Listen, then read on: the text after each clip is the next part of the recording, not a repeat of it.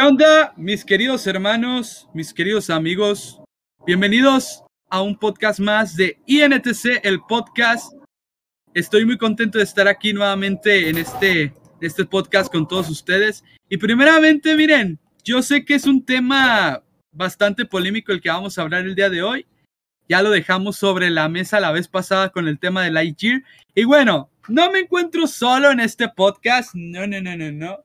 Me encuentro acompañado y mira, de verdad tengo aquí un invitadazo especial. Bueno, ya ha estado aquí colaborando conmigo durante estos meses de la segunda fase del podcast. Así que tenemos aquí al señor Israel Pérez Bernal. Israel, ¿cómo estás, amigo? Bienvenido a este podcast. Hola, ¿qué tal? Este, muchas gracias. Estoy bastante bien. Eh, últimamente he andado algo ocupado por varias cuestiones, pero bueno, estamos aquí para hablar de de este tema que pues es este algo importante y algo que creo que eh, puede impactar bastante con el medio del entretenimiento audiovisual, ¿no? Definitivamente, amigo, y como lo dijo, sí, está lleno de chamba. Este muchacho de verdad se dedica a un montón de cosas y bueno, ya les explicaré a lo que se está dedicando mi querido amigo. Bueno, amigo, efectivamente, es un tema bastante polémico, entre comillas, porque no es algo nuevo para nosotros, es algo que ya hemos visto durante todos estos años, durante esta época actual, que bueno, ha influido bastante. Te explico, mi querido amigo, este tema se trata sobre si el cine está muriendo o va a seguir en la actualidad. Aquí yo tengo películas que están en cartelera ahorita en estos momentos del año 2022 y les voy a presentar algunas películas que están aquí. Por ejemplo, está la película Thor, Amor y Trueno, Jurassic World Dominio, Minions, Nación Villano, Lightyear y Top Gun Maverick. Y bueno, las próximas a estrenar, pues ya las estaremos comentando, amigo. ¿Cuál es tu opinión sobre la distribución de estas películas? Porque creo que realmente yo en lo personal me he encontrado bastante decepcionado con la distribución. Hace una semana fui a ver la de Lightyear, ya lo había comentado en el podcast pasado, y no me gustó mucho que no haya tanta distribución, pero tú, en, tu, perspectiva, ¿cómo lo ves, amigo? ¿Qué, ¿Qué pasa por tu mente al ver eso? Eh, pero a ver, este, una pregunta. En cuanto a distribución, ¿a qué te estás refiriendo? En cuanto a distribución me refiero a cómo están seccionadas las películas, o sea, que no hay tanta cantidad, pues ya vaya en, la, en los cines, ya no hay tantas opciones por ver, que ya son muy pocas, a eso me refiero. ok. No, pues, mira, yo creo que eso más que ser un, un tema de que, eh, digamos que tenga que ver con las ventas, yo creo que eso tiene que ver más con contratos, de cuántas salas, cuánto tiempo se va a poner y este y cuántas semanas va a estar eh, disponible la, la, película. Evidentemente hay productoras eh, de las grandes que se pueden permitir pagar más este, para tener un mayor número de espacio para que la gente vaya a ver las películas y conforme van creciendo, que si las reviews, que eh, comentarios en redes sociales, eh, de voz en voz, como con los amigos que ya vieron las películas, pues ya de ahí se va viendo si alargar este, este, em, alargar este espacio, este, digamos, llamémosle plaza, eh, para ver la película o si en cambio eh, no, se, no hay una buena recepción o las críticas no son eh, favorecedoras, pues me imagino que haré llegar un momento en que dicen, ¿sabes qué? Yo creo que el contrato va a llegar nada más hasta aquí. Sí, definitivamente, amigo. Creo que tienes toda la razón al, al decir esto. Yo creo que es más por contrato y más por opinión. Mira, amigo, yo realmente te voy a decir cuál es mi opinión al respecto al ver que ya las carteleras de cine ya no sean tan prominentes como antes las veíamos. Yo me acuerdo que cuando estaba muy niño, cuando iba al cine, pues realmente habían muchas películas en distribución, bastantes, o sea, en cartelera, la cartelera estaba llena. Me tocó la época, bueno, no me tocó tanto la época de Spider-Man, pero me tocaba la época de los Avengers, me tocaba la época de buenas películas que estaban en distribución y que al ver el tráiler decías, oh my god, esta película yo la quiero ver. O, ay, esta película se ve buena, la vamos a ver. Oh, mira, sacaron una nueva película. Ve, esta idea está padrísima. Y ahorita ya a la hora de ver los trailers, a la hora de ver los teasers, pues realmente ya no atrae tanto, amigo. O sea, yo en lo personal, cuando fui a ver la de Lightyear, vi como dos, dos trailers nada más, amigo. Y ya de ahí en fuera ya no vi nada.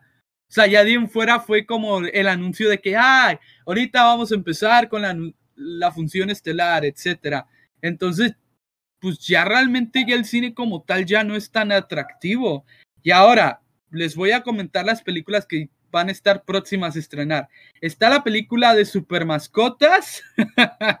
Ay, no. Ya la hablamos la vez pasada, pero ahorita vamos a debatir. La de Elvis, la historia biográfica de este gran cantante de rock and roll. Y amigo, yo no sé si sea ya por avaricia, no sé si ya sea por realmente querer lograr algo, pero tenemos tres versiones actualizadas de, fíjate nada más, chécate, Robocop, Alien, que es una versión corta del director, así me apareció tal cual, ¿eh? Y si quieren pueden irse a las fuentes. Y Blade Runner, que es una película clásica también. Amigo, yo no sé qué les está pasando a los directores, y no es algo que está pasando de ahorita porque ya tiene varios años. Yo me acuerdo que desde Toy Story 4 ya empezamos a ver estos problemas y ni siquiera había llegado Disney Plus a, a México, ¿eh? O sea, ya habíamos visto estos problemas de que ya no habían tantas películas tan buenas, que llamaran tanto la atención, que ya literal fueran un fiasco, como lo decimos coloquialmente. Amigo, ¿tú qué opinas sobre esto? ¿Crees que ya los directores estén quedando sin ideas o crees que ya les está trayendo más el mercado, el marketing, para atraer a la audiencia? Ah, mira, em, yo creo que creo esto ya se ha comentado eh, mucho en otros lados y así, pero vivimos en una época donde pues la nostalgia es lo que más vende. O sea, apelan mucho a, la gente que era fan de una franquicia y que, digamos, quisieron tener una continuación y, y pues las productoras dicen, ¿sabes qué? Vamos a jalar este público y además jalar a intentar jalar público nuevo, pero no cuidan la calidad de sus productos. Y algo que eh, se me hizo muy acertado. Algo que la verdad me impresionó es, por ejemplo, la decisión y todo el todo el background que tuvo Tom Cruise con Top Gun Maverick. Porque ve, eh, Top Gun Maverick es una película de hace 30... Top Gun, la primera, es una película de hace 32 años, 31 años, algo así. Y, y Tom Cruise lo ha dicho, él no quería, a él no le gusta estar en franquicias más allá de Misión Imposible, porque él está por decisión propia. Si no, él ya hubiera terminado, ya, ya no hubiera estado ahí desde hace muchos años. Eh, Tom Cruise no, es, no es un actor que le guste repetir papeles. Y él, y aunque le habían propuesto antes, me parece que le habían propuesto tiempo antes hacer una secuela de Top Gun, no, no le convencía la idea, o sea, decía, hasta que no haya el guion correcto, no voy a, hacer una secuela de, Top Gun. Y mira lo que resultó, fue una película excelente, eh, el, el behind the scenes de cómo se grabó es impresionante. Y yo creo que muchas productoras tienen que hacer eso, que si van a hacer una secuela de algo, de alguna, de alguna IP, que no sea, que, digamos que no la que no la saquen con este pensamiento de obtener más dinero, sino que la saquen pensando que sea una buena historia, que, eh, que el producto sea de calidad, que de verdad valga la pena hacer esa secuela y no que sea y que no se vuelva la típica secuela innecesaria. Por ejemplo, Toy Story 4 se sentía muy innecesaria y la hicieron. Em, la. Este. Por ejemplo, la nueva de, de Ghostbusters, que es continuación de las viejitas, también eh, fue esta cuestión de querer hacer una secuela de una saga viejita. Porque en cambio, la, la versión de Chris eh, Pratt con las otras actrices fue una propuesta nueva porque fue una fue agarrar esa IP y cambiarla para crear algo nuevo. Tal vez no les salió como querían, pero al menos estaban intentando ser creativos con con con esa IP, ¿no? Entonces, a mí me parece que no es que haya falta de creatividad en el, en el medio, porque hay bastante. Tenemos, yo no lo he visto, pero tenemos, por ejemplo, eh, ¿cómo se llama? Eh, todo en todos lugares al mismo tiempo, algo así. Esa película, toda la, mucha gente habla maravillas de esa película.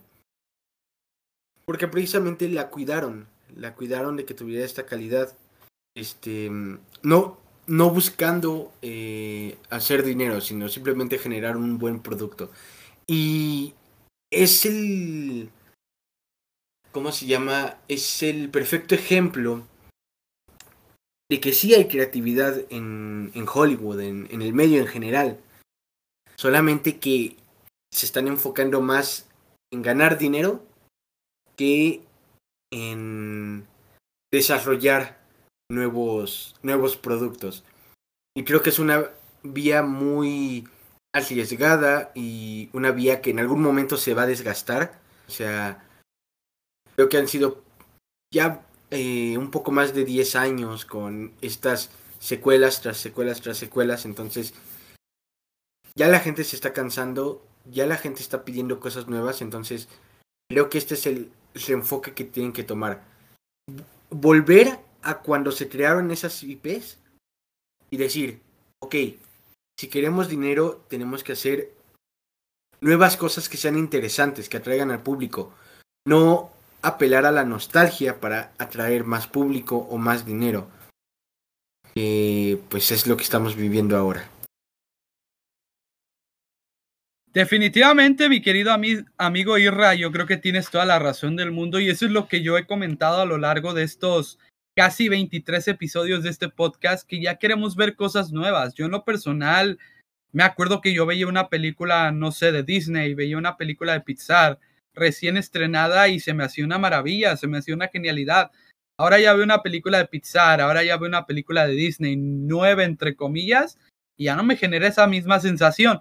También hay que aclarar que ya es público nuevo. Eso es lo que nosotros hemos estado notando, al menos eso yo noté, de que ya las generaciones actuales ya no les interesa tanto las IPs que veíamos antes, las películas clásicas que revolucionaron y marcaron una historia. No, ya no les interesa tanto. Ya vemos a gente ya de 30 años, 40 años en adelante viendo una película de ciencia ficción que hace años era un boom y ahora ya las nuevas generaciones ya no les llama tanto la atención. No nos vayamos tan lejos. Yo en mi experiencia en la Year, que mira, no voy a hablar pestes de esa película porque ya lo debatí el podcast pasado. Es una gran película. A mí lo personal me remontó a mi infancia, pero en cuanto a público no había tanto amigo. Definitivamente yo te digo que lo viví en una sala de cine y habían como cinco personas y esas cinco personas solo había una familia con niños y de ahí en fuera eran puros adultos de unos 30 a 40 años. O sea, te das cuenta que ya no atrae tanto al público de ahora de la actualidad, ya está trayendo a público de antes y es lo que a, lo que te refieres.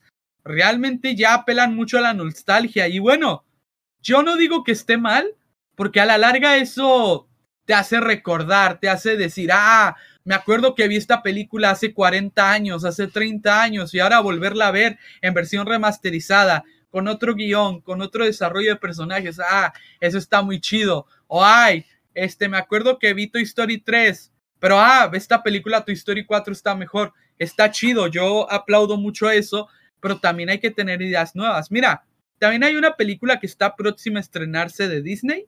La verdad, no me acuerdo el nombre, pero va a ser de una aventura acá, o sea, de ciencia ficción. Y yo lo que puedo decir, amigo, es que no me atrajo tanto el tráiler. No sé si fue porque fue el primer tráiler de esa película. Me voy a poner a investigar el nombre porque realmente no me acuerdo. Pero pues es que ya no están ya no están atrayendo a tanto público. Al menos a mí ya no me llama tanto la atención. Y ahora hago esta pregunta. Tú cuando vas al cine, amigo, creo que no es muy seguido, a lo que tengo entendido, pero tú las veces que has ido y has visto un tráiler de una película, ¿te llama la atención como antes? ¿O ya dices, nah, ¿para qué verla? ¿Para qué pierdo mi tiempo? Es que es muy diferente, depende de, de, de la película. Porque, por ejemplo, eh, a mí lo que me pasa con Avatar, eh, la... ¿Cómo se llama? Las vías del agua o algo así se llama la que va a salir, la 2. Yo sentía, y creo que lo, creo que lo mencioné en uno de los episodios del podcast este, hace unos meses, es que yo sentía que James Cameron al atrasar tanto la, las siguientes películas iba a perder bastante público. Porque es una IP que ya iba a perder relevancia. Pero con todas las imágenes, con todos los trailers, me veo que no. Que mucha gente sí está muy emocionada por verla. Pero yo estoy del lado de que a mí la verdad. Ok, sí se ven bueno, se ve interesante el tráiler. Eh, creo que hasta donde han mostrado no se sabe tanto de la historia, simplemente va a haber de nuevo otra guerra porque, porque sí. No, todavía no hay, no he visto como que un, un plot en específico. Pero yo la verdad no estoy interesado en ver la película. Yo, a mí sí, este, soy de que, pues, no me llama tanto ver la atención esa película. Pero ahora en cambio, y es que esto depende mucho con la edición de los trailers. Ya no solo por si la película va a ser buena o no. El trabajo de un tráiler es llamar la atención de la gente para que tenga esa curiosidad de ir a ver la película. Ya si a ti te parece buena o mala, tú ya lo decidirás saliendo del cine. Pero es el trabajo del tráiler el que, el que te, va a llevar ahí. Y a mí lo que me pasó con el teléfono negro, no he visto la película, pero cuando fui al cine con mis papás a ver la de Top Gun Maverick por segunda vez, porque tuve oportunidad de ir este días antes a una premiere de Cinépolis de la película. Em, vi el tráiler y el cómo está contado, el cómo te lo muestran, cómo va progresando sin... O sea, te, te dice la... Eh, te da pinceladas de la historia, pero no te cuenta todo. Eh, tampoco es que no te cuente nada como para que te quedes confuso y no entiendas de qué va a tratar, sino que te lo plantean bastante bien. Y yo no soy de películas de terror ni de suspenso, la verdad no me gustan. No, no me llaman la atención y no, nunca las he disfrutado, la verdad. Eh, pero después de ver ese tráiler dije, tengo ganas de ver la película, se ve muy interesante, porque incluso el concepto de esta película está bastante interesante, está muy propositivo, muy eh, ¿cómo decirlo? Muy algo, algo diferente, algo nuevo. Y pues es eso. O sea, no es que eh, yo diga si disfruto un tráiler actualmente como antes. Eh, o si lo siento igual o, los, o lo siento diferente o ya no me guste. Sino que siento que eso va a depender del trabajo y la edición del tráiler en sí, porque también ¿Qué música le vas a poner? Porque incluso los trailers hay veces que tienen que ponen una canción bien bonita, bien padre que dices, "Ah, va a quedar bien chido cuando aparezca en esa escena." Y no aparece en la película. ¿Por qué? Porque se les contrató nada más para este tráiler, para llamar la atención de la gente. Y muchas veces lo hacen muy bien y otras no tanto. Entonces, es eso. O sea, que que lo que te lleve a ver una película, que no sean las opiniones de gente que ya la vio o de los críticos que salen antes, que ellos no dicten si vas a verla o no, sino lo que tiene que hacer que tú vayas a ver la película es el tráiler. y también han fallado mucho los últimos años. O sea, las ediciones de los trailers están decayendo bastante. Pero la verdad, me parece que no, no es una... Es una cuestión más de dirección y en parte este, de edición. Pero pues sí, se necesita meterles más trabajo para que la gente vaya a ver las películas. Yo creo que definitivamente tienes toda la razón, amigo. Ya los trailers ya de hoy en día ya no son tan atractivos y me pasó hace una semana. Perdón si estoy repitiendo mucho lo de hace una semana, pero es que me quedó muy marcado. Realmente me quedó muy marcado el simple hecho de que fui al cine y ya no vi tanta edición. Y hablando del teléfono negro, amigo, me pasó lo mismo que a ti. A mí no me apareció, la diferencia a ti, amigo, es que a mí no me apareció en el cine. Yo estaba aquí en mi casa y a veces pongo videos en YouTube para pues entretenerme. Y vi el tráiler del teléfono negro y puedo decir, amigo, que me atrapó. O sea, realmente cómo mostraron la escena de ¿quieres que te haga un truco de magia? O sea, güey. O sea, eso sí estuvo medio cabrón. Porque nos está. Al principio yo pensé que iba a ser una película como digamos de suspenso pero ya después es de terror, acá que te envuelve con la música, con la ambientación y todo, a mí me atrapó. Y fíjate que yo no soy tanto de películas de terror de la actualidad, porque ya películas de terror de la actualidad sabemos que ya no dan tanto miedo como antes. Una buena película de terror te tiene que dar miedo, así nivel exorcista. No sé si la viste, amigo, me imagino que no, pero tipo exorcista, tipo ese nivel que te dé mucho miedo y que no te den ganas de volverla a ver. Y esta película, te puedo decir, amigo, no la he visto tampoco, pero con el tráiler me dio suficiente para pensar que iba a ser una buena película y me han dicho que está muy buena, así que habrá que verla. Pero bueno, amigo, pasando al tema ahora de las plataformas digitales que conocemos hoy en día, como Star Plus, HBO Max, Netflix, Disney Plus, cuéntame, amigo, cuando recientemente apareció Netflix, ¿qué fue lo que pensaste? Dijiste, va a haber un cambio en cuanto a películas, en cuanto a, vamos a tener la comodidad de verla en el hogar, o pensaste que podría afectar como tal al cine una plataforma digital?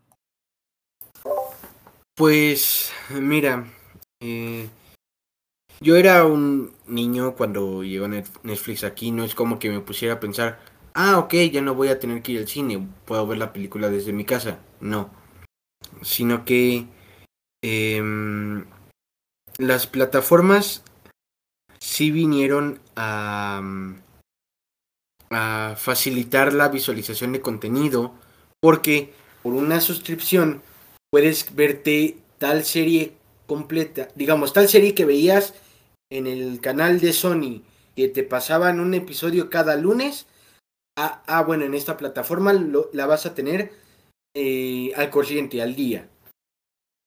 Y por solo una módica, cantidad de dinero al mes, puedes ver esa serie a la hora que quieras, eh, con quien quieras. Eh, le puedes pausar si, si, si tienes que levantarte al baño o etcétera. Eh, creo que llegaron para generar esta comodidad y además sin anuncios. Porque luego la televisión lo que hace es que pone bloques de anuncios muy largos y eso se vuelve tedioso. A veces un, un capítulo de 40 minutos eh, de, alguna serie se convierte en, en, en, capítulos de una hora porque te ponen 20 eh, minutos de anuncios entre el capítulo, ¿no? Eh, es un decir, normalmente son menos, pero me han platicado que actualmente en la tele han puesto bastante tiempo de anuncios, cerca de 10 minutos de anuncios más o menos. Entonces, eh, sí vino a facilitar mucho, vino a, vino con un este ambiente muy queriendo ser muy amigable con el público. Eh, cuando llegó Netflix, pues sí era el rey, era como que la, la única empresa que había de este tipo de, de servicios.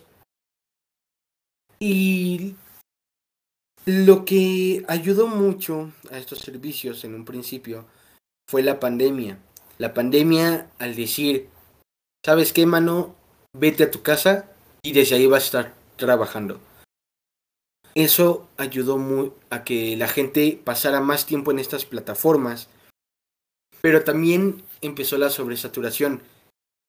Cuando antes en Netflix tú tenías películas de Paramount, películas de Disney, películas de DreamWorks, películas de este, ¿cuál otra hay? De Universal Studios, eh, de todas, de todas las productoras. Tenías películas ahí, de Fox, antiguamente Fox.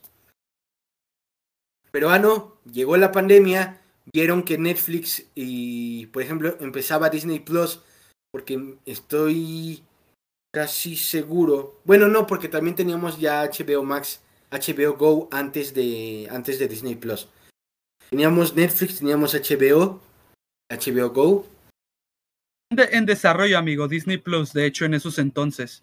De hecho, como tal, por primera vez cuando vimos el anuncio de Disney Plus fue en la D23 en el año, creo que 2018, por ahí. Y en, en eso de la pandemia, por ahí como a principios, creo que ya a principios de pandemia, en Estados Unidos se estrenó. Se estrenó antes, se estrenó antes de que iniciara la pandemia. Por ahí de finales del 2019. Sí, entonces, pues bueno, este, creo que para todos fue un hype el simple hecho de pensar que Disney Plus estaba en nuestra, en nuestra comunidad y con Netflix pasó lo mismo, pero bueno, continúa, amigo. Sí, a lo que yo iba es de que, ok, vieron que todas, que el HBO, que se convirtió en HBO Max, que Netflix, que Disney Plus empezó a tener esta alza de usuarios gracias a que se nos estuvimos eh, quedando en casa, pues todas las productoras dijeron, ah, ok, yo quiero un pedazo de ese pastel, obtengo más dinero si hago mi, mi propia plataforma, meto ahí todos mis productos y que la gente pague por mis productos. Así obtengo más dinero que si tengo un contrato con Netflix, que si tengo un contrato con Juanita y que si tengo un contrato con Perenganito. Entonces, al final del día, las empresas al querer obtener más dinero y causaron como ya, perdonen si me repito, estas eh, sobreexposición y ahora ya no le es, ya no hay ninguna comunidad de comodidad en una plataforma de streaming. Porque, digamos, quieres ver una película de Disney y solamente contrataste Netflix. No, pues sabes que a fuerzas nada más están en Disney Plus. O sea, es, para ver cierto contenido te están obligando a, a que contrates todas las plataformas cuando es un sistema insostenible para, para el público en la mayor parte del mundo. Claro, hay gente, eh, como, en todo, como, en, como en todo el mundo, que sí tiene la capacidad económica de, de sostener 10 plataformas de streaming al mismo tiempo eh, sin representarle un, un problema económico, ¿no? Pero pues con poblaciones como aquí, como en México o como en demás Latinoamérica, pongo el ejemplo porque pues es donde nos cuesta más. ¿Cómo quieren que sostengamos cinco plataformas? O sea, actualmente ya es difícil sostener aunque sea dos o tres es muy complicado. Entonces, yo creo que eso fue lo que empezó a afectar al modelo de plataforma de streaming, el hecho de que eh, las empresas quisieran eh, separarse y hacer su propio camino. Y bueno, ahora que lo estamos viendo que poco a poco ya está disminuyendo más la pandemia, que aún así no salimos de ello, aún estamos afectados, pero ya se está saliendo más, ya se está yendo al cine. Y ahora otra cosa. Eh, actualmente también, si tenemos una película de...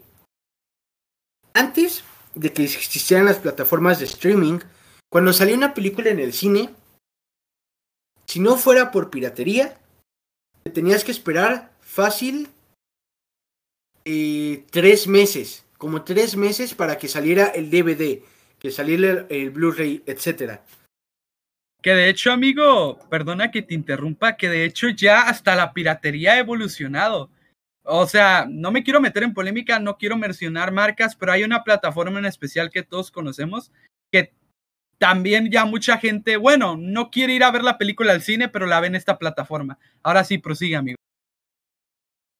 Sí, que antes te tenías que esperar tres meses, tres, este, tanto tiempo para ver, para poder comprar esa película y poder verla ya en tu casa. Y actualmente estas eh, plataformas de streaming de, de, mm, de las productoras, pues ya te están ofreciendo, ¿sabes qué? No te esperes tres meses para comprarla. Cuando, cuando salga de cartelera, espérate 15 días, un mes y ya la tienes en mi plataforma.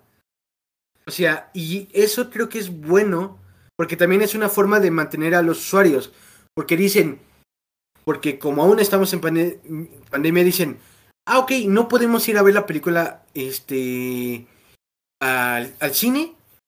Cuando acabe de cartelera, me espero 15 días y ya la puedo ver en la comodidad de mi casa. O sea, si hay este apoyo eh, para que la gente que no pueda ir al cine pueda ver las películas, digamos, temprano, entre comillas. Eh, pero aún así, siento que al final, poco a poco, se les va a ir cayendo el changarro. Ya le está pasando a Netflix que por falta de calidad en productos y por ahora sus propuestas de meter planes gratuitos o planes este baratos pero con anuncios y eso es una mala estrategia. Los anuncios yo sé que generan bastante dinero, pero se les va a ir más gente por ese tipo de estrategias que la que van a ganar. Porque menos gente va a poder sostener una plataforma que no tenga anuncios. Entonces, creo que ese es eh, el tema eje, el crucial por el que están pasando actualmente las plataformas, el no decidir bien qué modelo del negocio quieren seguir para mantener a los usuarios. Yo creo que me pasó lo mismo, amigo, y mira, yo te voy a contar desde mi experiencia. Cuando se vino todo este dilema de la pandemia y todo esto, por un lado yo le encontré una ventaja porque dije, bueno, si no voy a ir al cine, por lo menos tengo Netflix, por lo menos tengo esta plataforma que me puede ayudar, ¿no? A entretenerme un rato. Pero, oh, sorpresa, hace dos años de eso, se anuncia la plataforma Disney Plus. A principios de, a finales de 2019, Disney Plus estrena en Estados Unidos y solamente estaba para allá, para Estados Unidos. Todavía tuvo que pasar un año más para que Disney Plus llegara a México. Y mira, yo creo que la gente que es Disney fan como su servidor, se la creyó diciendo, ¿sabes qué? La voy a contratar nada más para ver los clásicos de Disney, para ver mi película favorita de toda la vida, para ver qué nuevo hay. Y en primer lugar, amigo, yo creo que en, cuanto a distribución, en cuanto a función de la plataforma, yo creo que por un lado intentó copiarle a, a, Netflix, porque recordemos que Netflix fue la primera plataforma que vimos, corrígeme amigo si, si fue la primera, pero fue la primera plataforma que vimos distribuida como tal, desde películas de terror hasta originales de Netflix. Entonces, bueno, realmente para nosotros fue como que, ay, este, tenemos Netflix, voy a poder ver mi película favorita, voy a poder ver mi serie, voy a poder ver esto, voy a poder hacer el otro. Pero llega Disney Plus y quiere hacer totalmente lo mismo. Ahora ya definitivamente tenemos a Disney Plus en donde el contenido original, que no lo he visto, porque no me llama tanto la atención verlo, pero es un fiasco. ¿Qué vas a decir, amigo? ¿Sabes cuál? Eh, yo lo he dicho desde el principio. Yo creo que Netflix, digo, Disney se hubiera ahorrado más dinero en... En mi opinión, es, es un sinsentido que exista la plataforma de Star Plus. Porque bueno, sabemos que Star Plus es de Netflix, era antes Fox, digo, es de Disney. Em, Star Plus para mí es un dinero que bien se pudieron haber ahorrado y que hubieran hecho lo que está haciendo ahora. con la entrada de los Defenders, con las series de Defenders de Netflix, eran de Netflix, a Disney Plus, metieron el filtro para mayores. Si hubieran metido eso desde un principio, o que como Netflix tiene un canal individual para los niños, para que nada más haya contenido infantil y su lado family friendly, si desde un principio hubieran metido la versión o la categoría para adultos, la para, para pues sí, todo lo que venía del contenido de Fox, si hubieran ahorrado más dinero y más gente contrataría la plataforma. Y bueno, sí. Eh, yo sé que en un principio eh, Disney Plus empezó como un, un vendedor de nostalgia, como, como venimos repitiendo. Eh, básicamente Disney te dijo, ah, que no tienes estas películas de Disney, nunca las compraste, bueno, las vas a tener todo en el, en el mismo sitio, por si te la perdiste. Pero también eh, siento que Disney ha tenido un mal manejo de sus nuevos contenidos. Eh, ¿Por qué? Por... Más que nada por... Yo diría que por su emisión. O sea, está cool que adopten el... El este... El hecho de... Que sea un episodio semanal. Pero como recientemente acaban de salir este gente de efectos especiales de Marvel, dice, ¿sabes qué?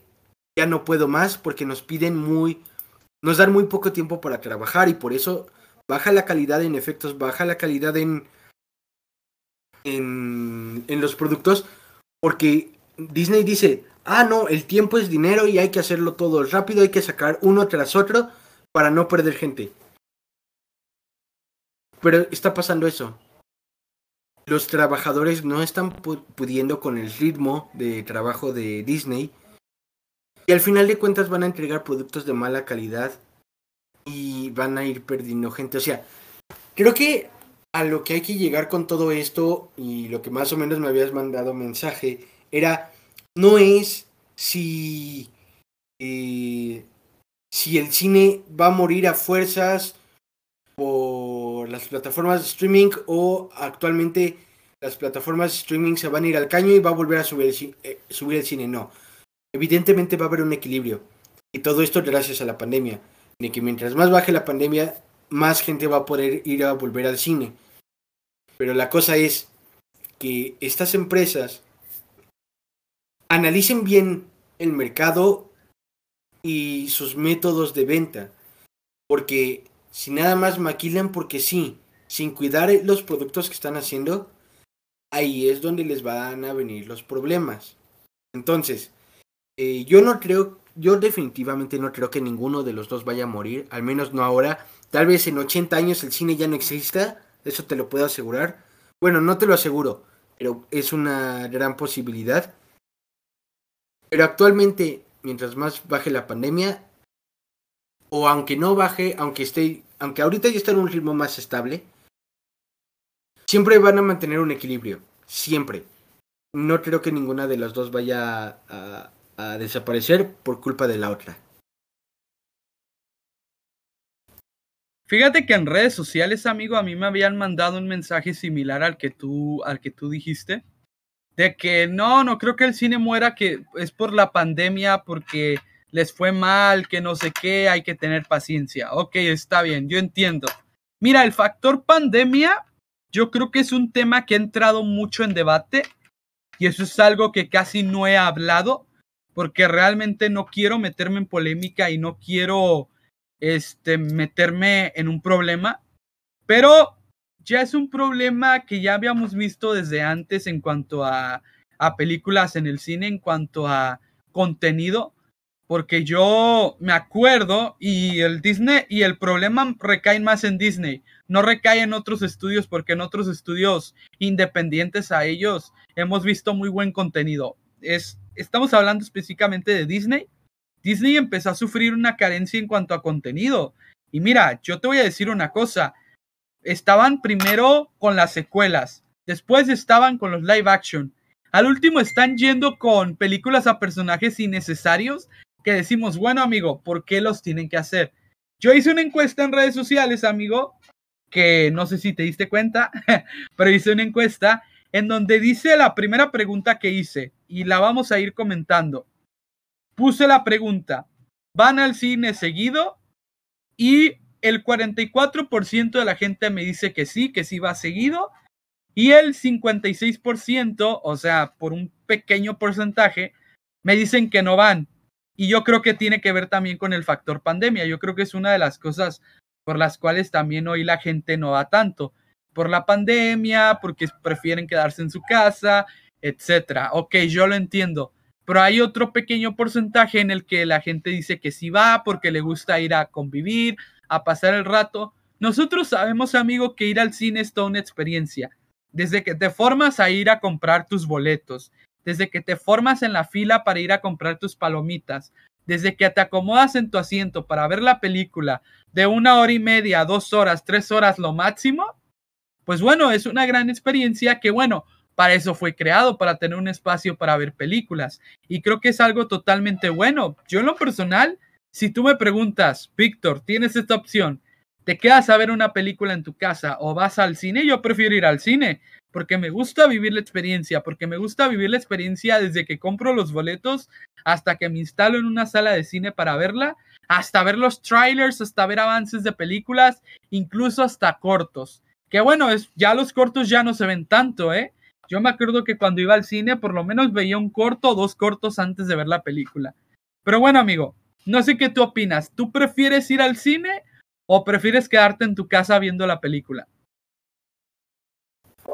Mm, eh, yo creo que ahí la verdad no te puedo dar una respuesta concreta porque sí hay este películas que yo siento que son experiencia de cine más que experiencia de casa y no se van a sentir igual. Por ejemplo, yo quedé fascinado con Top Maverick, eh, con Top Gun Maverick. Y siento que, aunque sí está muy buena la película, está muy bien escrita y dirigida y demás, creo que no me hubiera emocionado tanto si no lo hubiera vivido en el cine. Hubiera sido una experiencia completamente distinta. Entonces, y claro, cuando salga en Blu-ray, DVD, etcétera, eh, pienso comprar la película para verla en casa, a pesar de que se encuentre en alguna plataforma de streaming. Pero, pues es eso. O sea, yo creo que hay productos que no va a haber diferencia si la ves en casa que si la ves en el cine. Pero hay otros que de menos de primera impresión sí hay que irla a ver al cine. Así que, repito, no te puedo dar una respuesta concreta. Para mí, para mi opinión, para mi gusto, depende más del producto que una decisión de si ir o no.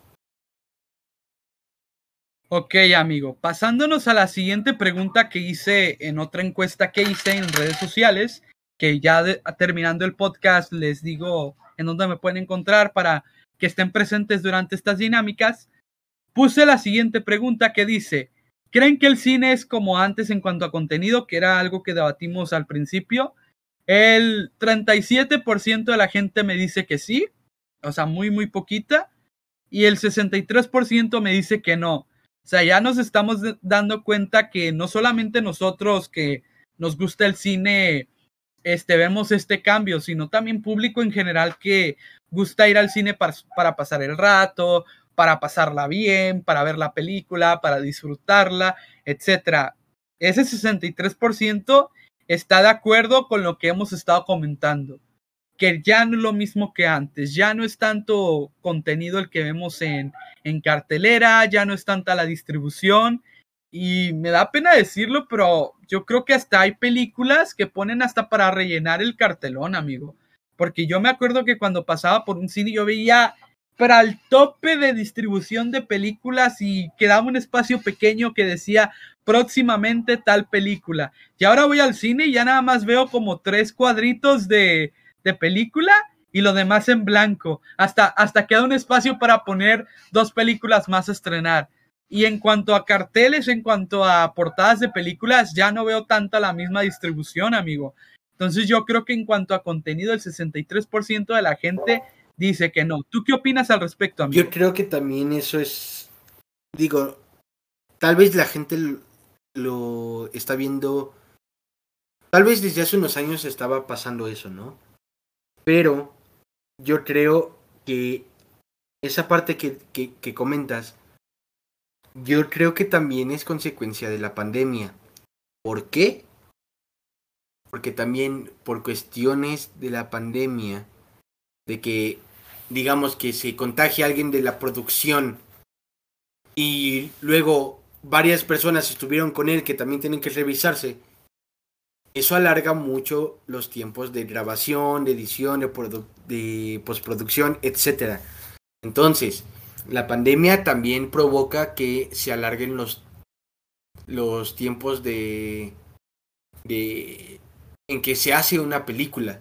O sea, y yo creo que cuando estemos en este punto de que de verdad el COVID sea como una gripa más, cuando sea como la influenza, que ya es raro que dé influenza, pero aún pasa, va, va, va a llegar este momento donde de nuevo van a haber muchas, muchas producciones en marcha. De que van a ver, de que van a haber tantas películas que ni siquiera va a haber horario, van a haber pocos horarios para cada película. ¿Por qué? porque precisamente al menor número de contagios, mayores son los tiempos, este, se van a, se van a poder producir más cosas más rápido. Eh, actualmente, o sea, esa es mi, mi opinión y desafortunadamente eso solamente el tiempo lo dirá, ¿no? Pero pues, no sé tú, tú qué opines, si tienes como que, si entiendes lo que yo digo, si si también estás de acuerdo con eso o si tú tienes otra opinión acerca de eso. Muy buena pregunta, mi querido amigo. Mira, tengo opinión dividida, pero lo voy a hacer lo más objetivo posible para no recaer en, en críticas negativas. Mira, yo te puedo decir que desde hace tiempo hemos visto esto, no solamente en lo que rescato que tú dijiste que desde hace tiempo hemos visto este tipo de cosas antes de pandemia incluso, yo creo que ya lo habíamos visto, y mira, yo te voy a decir algo. Por un lado, sí tienes razón. Yo creo que la pandemia afectó a muchos negocios, afectó a mucha gente, murió gente que no tenía que morir, etcétera. Bueno, esos ya son temas médicos, ya son temas estadísticos y médicos. Pero en cuanto al cine, sí le afectó mucho. O sea, sí fue un trancazo. Yo me acuerdo que cuando, cuando inició todo esto de la pandemia, en donde estaba muy fuerte, pues realmente, ¿quién iba al cine? O sea, no iba nadie. Yo creo que duró mucho tiempo el cine cerrado. incluso me acuerdo que había este modelo de negocio que si no te gustaba estar entre tanta gente, tú podías rentar tu sala de cine para ver la película tú solo, o con tu pareja, o con tu familia. No, de hecho, ese servicio aún sigue. O sea, tú puedes rentar una sala para ver algo u otras cosas. Sí, sí, sí, pero estaba más incluso el, este modelo de que hay, ok, si no quieres estar con la gente, ah, mira, te tenemos esta opción, tenemos medidas de sanidad, etcétera, ok, está bien. Palomita para eso. Afectó por la pandemia.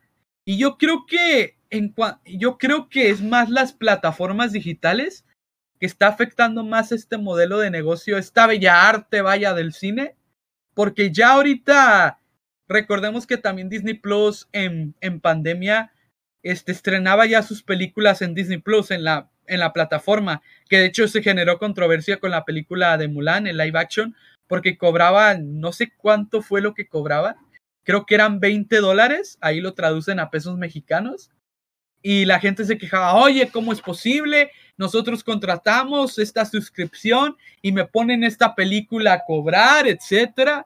Ok, se armó un debate y quitaron este modelo, esta opción y lo dejaron para que tú la pudieras ver normal, gratis, como el servicio que estás contratando.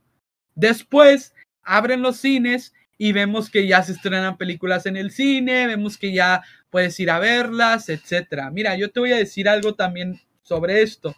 Yo creo que a futuro, a futuro, a futuro, a futuro, van a pasar muchos años definitivamente para que se vuelva a reivindicar el cine como tal como pasatiempo, como modelo de entretenimiento, de ir a, comprar tu boleto y ver una película. Yo creo que van a pasar muchos, muchos años y yo creo que va a tener que pasar algo súper cañón para que un director venga o para que un estudio venga y diga, a ver, vamos a hacer que el cine cambie, vamos a hacer que sea como antes y miren, les traigo este proyecto. Va a tener que pasar muchos años, pero yo en lo personal lo veo muy lejano hasta que esto del cobicho no se calme, como tú dijiste, pues habrá que ver si va a seguir como antes estaba, que veíamos muy buenas películas, o si se va a quedar en lo que hemos visto.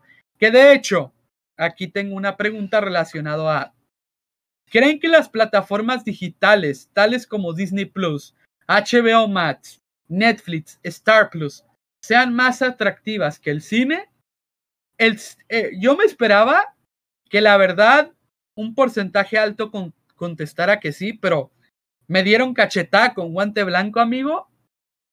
El 33% de las personas decían que sí, que sí son atractivas, que prefieren ver en plataformas películas. Y el 67% de la raza me dice que no. O sea, nos damos cuenta que el público pide el cine, que el público quiere ir al cine a ver las películas, que no quieren estar en su casa aburridos sentados literal como tontos, nada más agarras el control, le picas a la película que quieres ver y ya. O sea, prefieren la experiencia de ir a comprar tu boleto, de hacer fila en las palomitas, que son filas grandes, y de que te sientas en tu sala a ver la película. Mira, yo te voy a decir algo. Me pasó con Spider-Man No Way Home. No tuve la oportunidad de verla, de verla en el cine por cuestión de pandemia precisamente. Yo la vi en una plataforma que no quiero decir su nombre, porque no le la neta no le recomiendo estas plataformas, amigos. Creo que creo yo que es más ético y más legal irla a ver en el cine, pero yo en mi desesperación por quererla ver, la vi en una plataforma. No voy a mencionar nombres. La vi en una plataforma. Evidentemente la calidad no era la misma, que bueno, pues ya luego ya ustedes sabrán a lo que me refiero. Pero a lo que voy es que la calidad no era la misma, pero la vi y no me generó esa impresión como, como antes. ¿Sabes? Yo hubiera preferido ir a ver al cine, yo hubiera preferido el, ver el, cómo el público se emocionaba en vivo, que de hecho sí la fui a ver, la fui a ver tiempo después en el cine y la verdad me gustó más la experiencia que del cine, en el cine, que verla en casa. Y es a lo mismo que tú te refieres de que ya nosotros como público, ya nosotros preferimos vivir la experiencia del cine que verla, ¿cómo se dice?, en casa. Que de hecho, como el eslogan de, de una marca que dice, la magia del cine, es lo mismo, es magia, es totalmente, totalmente toda una experiencia el ver este tipo de películas. Así que bueno, no te voy a pedir opinión, amigo, porque ya debatimos sobre eso. Y una última una última pregunta que hice, que fue un sticker de preguntas para ver no solamente la opinión de nosotros, que si me permites amigo te las voy a leer las respuestas, que la pregunta fue la siguiente, ¿creen que el cine está muriendo? Que bueno, tú ya te adelantaste a responderla, yo ya después la voy a contestar y te voy a decir quién las le respondió. Yajairas Estrada dice que sí, te mando un saludo, Yajaira, gracias por contestar. Arroba Vanessa 090203 respondió diciendo, no diría eso, pero no es como que las películas que han salido me atraigan como antes. Ok, ahorita vamos a debatir sobre eso. Muchas gracias, Vanessa. Te mando un gran saludo. Du MT-car.7 respondió, depende. Ok, no me diste tanta, tanta tanta desarrollo de, respuesta, pero se vale, te mando un gran saludo. Malu-Soto, saludos Malu, dice, ya no es lo mismo, pero como todo arte va evolucionando. A ver, a esta respuesta quiero debatir, amigo. ¿Crees que como todo arte va a evolucionar? O sea, va a ir más allá, porque ahorita nos hemos estado dando cuenta que ya en cuanto a producción, ya en cuanto a pues presupuesto, perdón, en cuanto a presupuesto, en cuanto a efectos visuales, ha ido evolucionando de una manera excelente y ya las películas ya las vemos con una calidad excelente. Ahora, amigo, ¿tú crees que va a ir a otro nivel o se va a quedar en el mismo nivel que estamos viendo en la actualidad?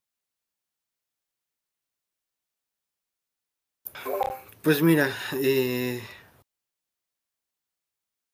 tal vez se mantenga un tiempo, pero como todo, va a tener que evolucionar. O sea, no sé de qué manera, pero eh, si no... Si, si se quedan estancados en una sola cosa, este... Si no se dan ese, esa libertad de experimentar más eh, y no se dan este este tiempo para hacer este las cosas distinto pues al final del día se van a quedar este no obsoletos pero sí este van a quedar un poco atrasados con conforme conforme la sociedad no y no hablo de seguir tendencias no me refiero a eso no me malentiendan sino que si todo el tiempo haces lo mismo, siempre vas a tener los mismos resultados. Pero si empiezas a hacer las cosas distinto, puede que te salga mucho mejor y que por un tiempo te mantengas en esa en esa nueva vía y vuelvas a tener este una buena racha, por así decirlo. Así que yo creo que sí, en algún momento debe evolucionar, pero eh, todavía no no vemos algo que proporcione este tipo de, de efecto este, en, en, el, cine y en el entretenimiento tal cual. Fíjate que cuando yo empecé a ver esta evolución, ¿sabes en dónde, amigo? Y a ver si podemos compartir este argumento tú y yo. En, en Mandalorian. Yo sé que no tiene que ver con el cine, pero tiene que ver con entretenimiento con esta serie que utilizaron un, a ver si tú conoces este sistema, el sistema que usan los desarrolladores de videojuegos en su forma de grabar.